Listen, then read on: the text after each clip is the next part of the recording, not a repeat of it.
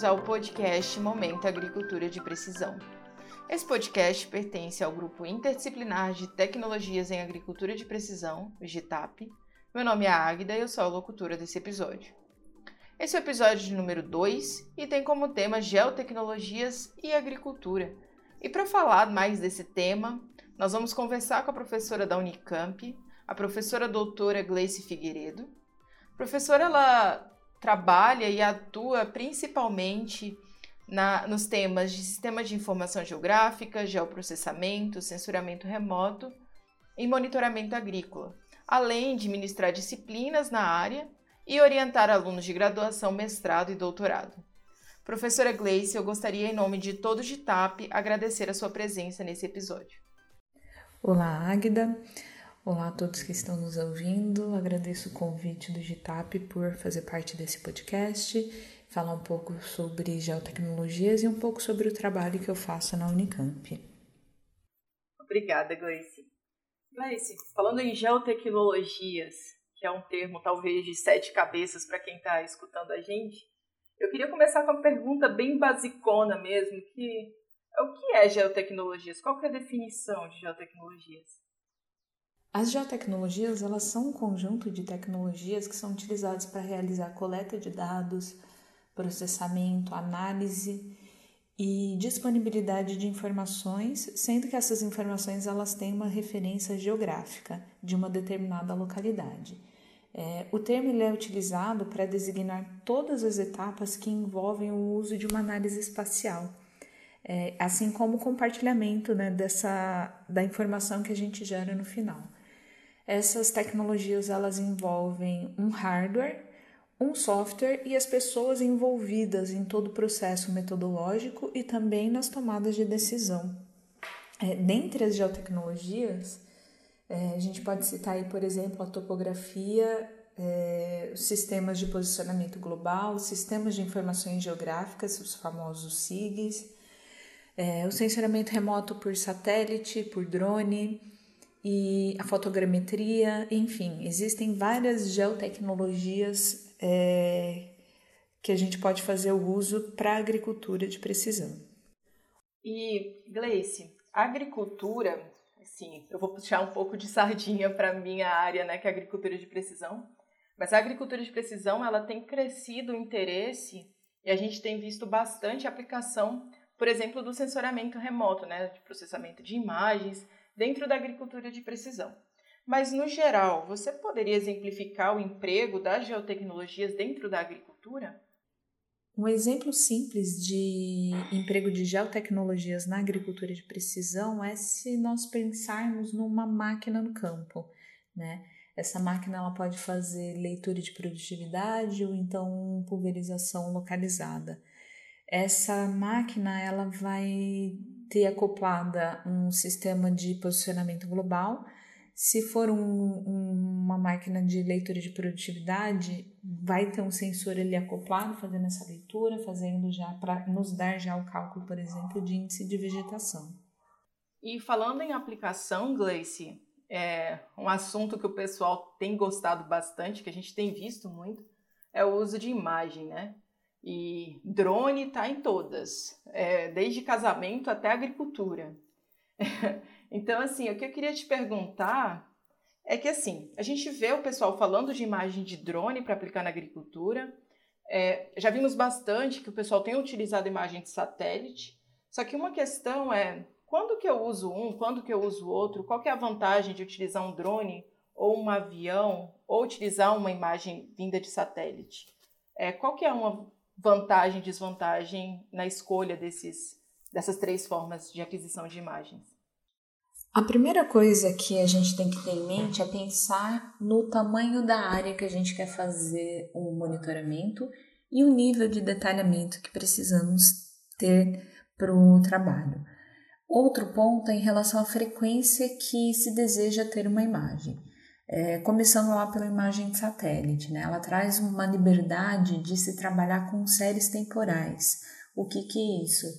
É ter imagens da mesma área com uma certa frequência. Então, pode ser uma frequência ali de 5 dias, 10 dias, todos os dias, ou seja, o satélite ele vai passar ali pela, por aquela área é, com uma certa frequência. Isso nos ajuda a fazer o acompanhamento mais de perto do desenvolvimento da cultura, né? Então, se existir alguma anormalidade é, entre uma imagem e outra, a gente já consegue ir até o campo, verificar o que, que de fato está acontecendo e solucionar o problema a tempo antes que, por exemplo, uma praga se espalhe pela lavoura.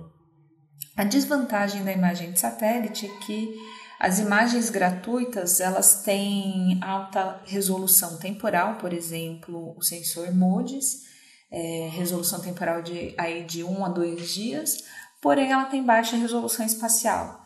Né? Então, um pixel do MODIS tem, pode ter 250 metros, 500 metros.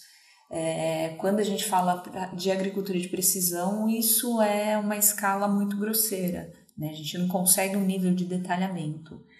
É, mas hoje já existem satélites como o Sentinel-2 que nos oferecem essa uma resolução espacial mais detalhada, com 5 metros de resolução espacial, por exemplo, e a cada 10 dias. Né? É, já o drone ele possibilita um nível de detalhamento muito maior. Né? Então a gente pode ter uma resolução espacial de centímetros. Qual é a grande desvantagem do, drone? É que toda vez que eu precisar de uma imagem, eu vou ter que deslocar toda a minha equipe para o campo para fazer o voo sobre a minha área.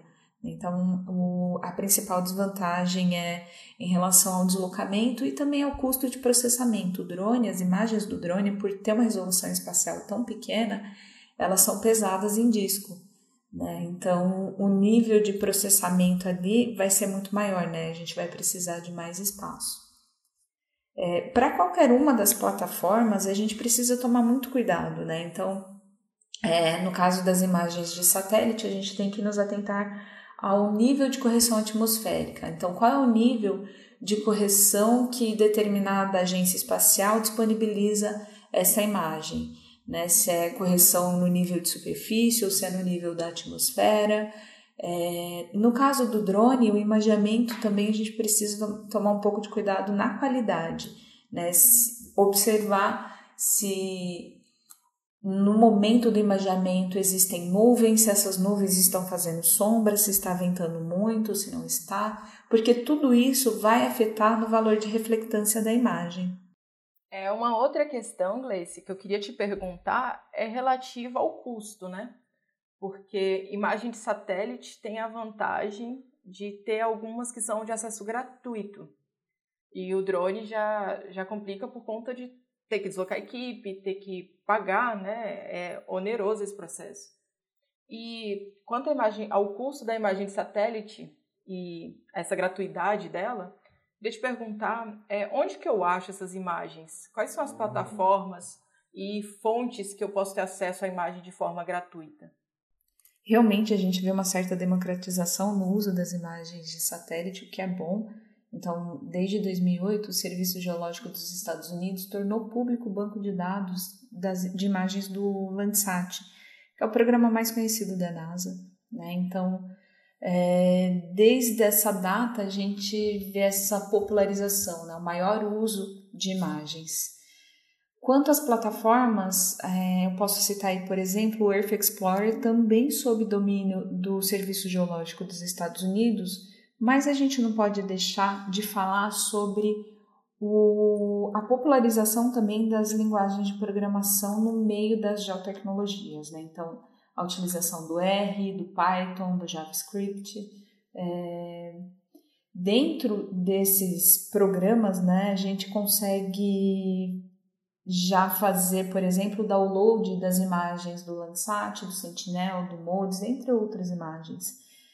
E isso ajuda bastante para quem trabalha com uma pilha muito grande, né, uma série temporal muito grande de imagens, porque a gente faz gera um script, programa ali para fazer todo o download de uma vez e quando precisa atualizar é que a gente volta lá para baixar a imagem novamente.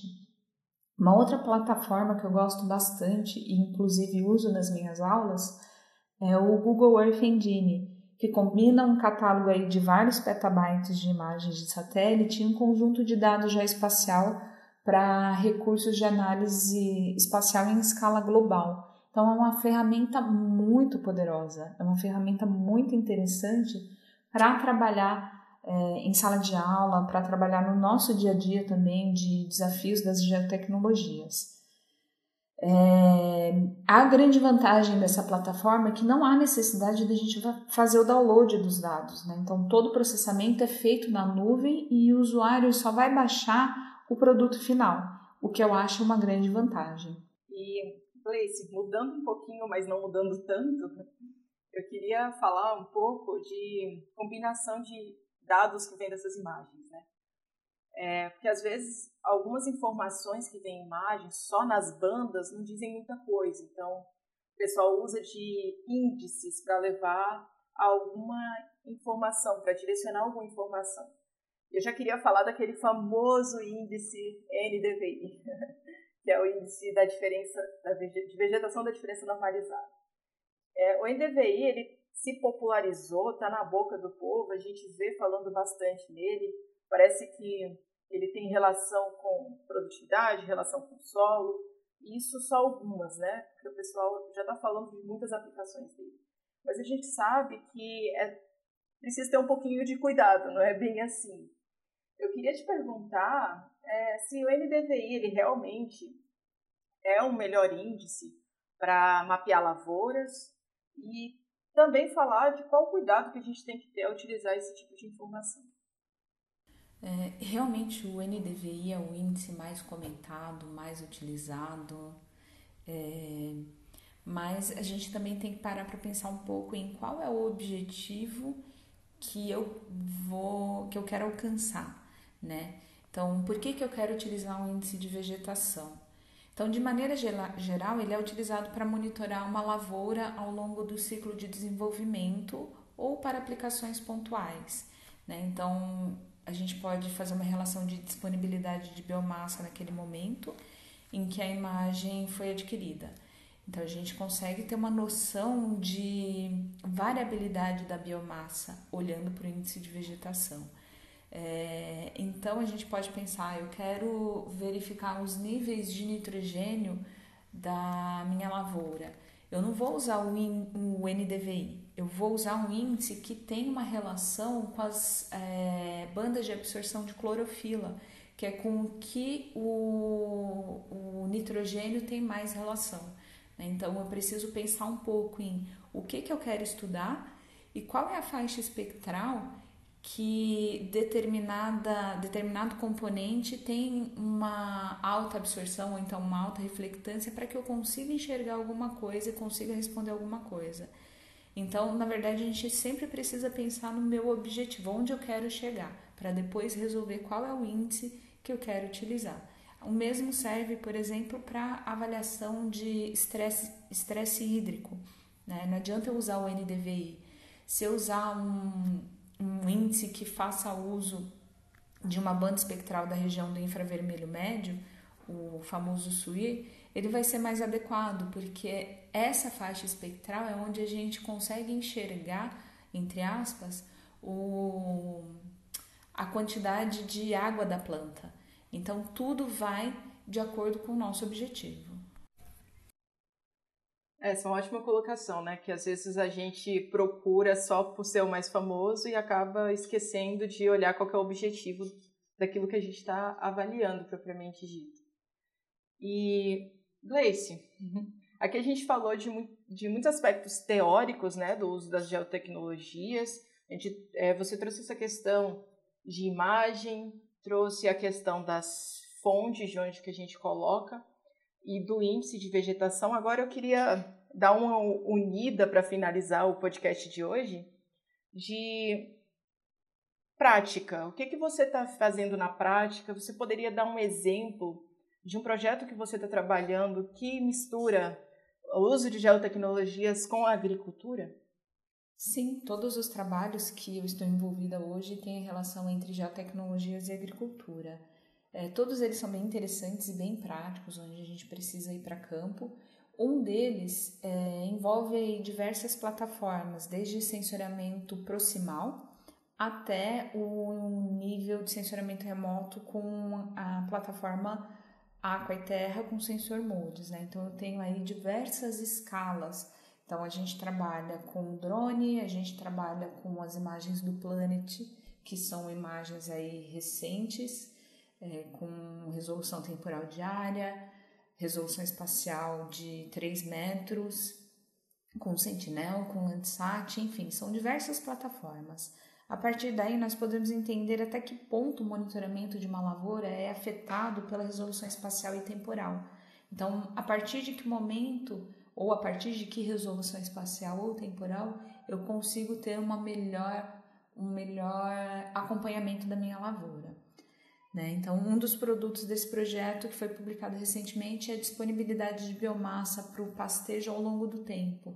Então, foi realizado um mapeamento temporal dessa quantidade de biomassa utilizando imagens de 3 metros de resolução espacial. Né? É, ainda tem muito para se explorar dentro desse trabalho. Por exemplo, é, a fusão de diversos sensores, é, fusão espaço-temporal, fusão espectral, é, espacial, enfim existe aí uma, um, um leque de variedades muito grandes para a gente trabalhar, o que é muito interessante para a gente ter sempre um projeto prático, né? Porque a gente vê o que está de fato acontecendo em campo, né? Então não é só laboratório, não é só sentar na frente do computador, é avaliar as condições físicas da área também. Gleice, muito interessante esse assunto. A gente vai ter que encerrar por aqui, mas eu acho que a gente vai se reunir de novo, vamos conversar mais sobre geotecnologias. Eu agradeço bastante a sua disponibilidade. É, tenho certeza que foi muito proveitosa essa conversa para quem está nos escutando. Então, muito, muito obrigada por seu tempo, por estar aqui hoje para a gente discutir geotecnologias e agricultura. Agda, foi muito bom falar um pouco sobre geotecnologias aqui para vocês. Eu agradeço mais uma vez o convite. Eu espero que eu tenha despertado aí o interesse das pessoas que estão nos ouvindo sobre geotecnologias para conhecer mais. Então, quem quiser entrar em contato comigo pode entrar via Gitap, via meu e-mail. Então, estou abertas a mais conversas. Muito obrigada. Pessoal, essa foi a participação da professora Gleice. Espero que vocês que estão aí nos escutando tenham aproveitado bastante. Esse episódio foi muito interessante. Lembro que estamos nas redes sociais, então se quiserem saber mais sobre o nosso grupo, sobre o Gitap, é só pesquisar por Gitap. Estamos no Instagram, no GitHub, no YouTube, Facebook e LinkedIn. Então, se quiser saber mais sobre o nosso grupo, é só pesquisar nessas redes. É, lembro também que esse podcast ele tem o intuito de trazer uma troca né, entre a academia, entre o pessoal que está nos escutando. Então, se vocês querem escutar alguém conversando aqui com a gente, entre em contato com a gente, que a gente entra em contato com a pessoa e vamos ter essa conversa. Tudo bem, pessoal? Eu agradeço novamente a atenção e até o próximo episódio.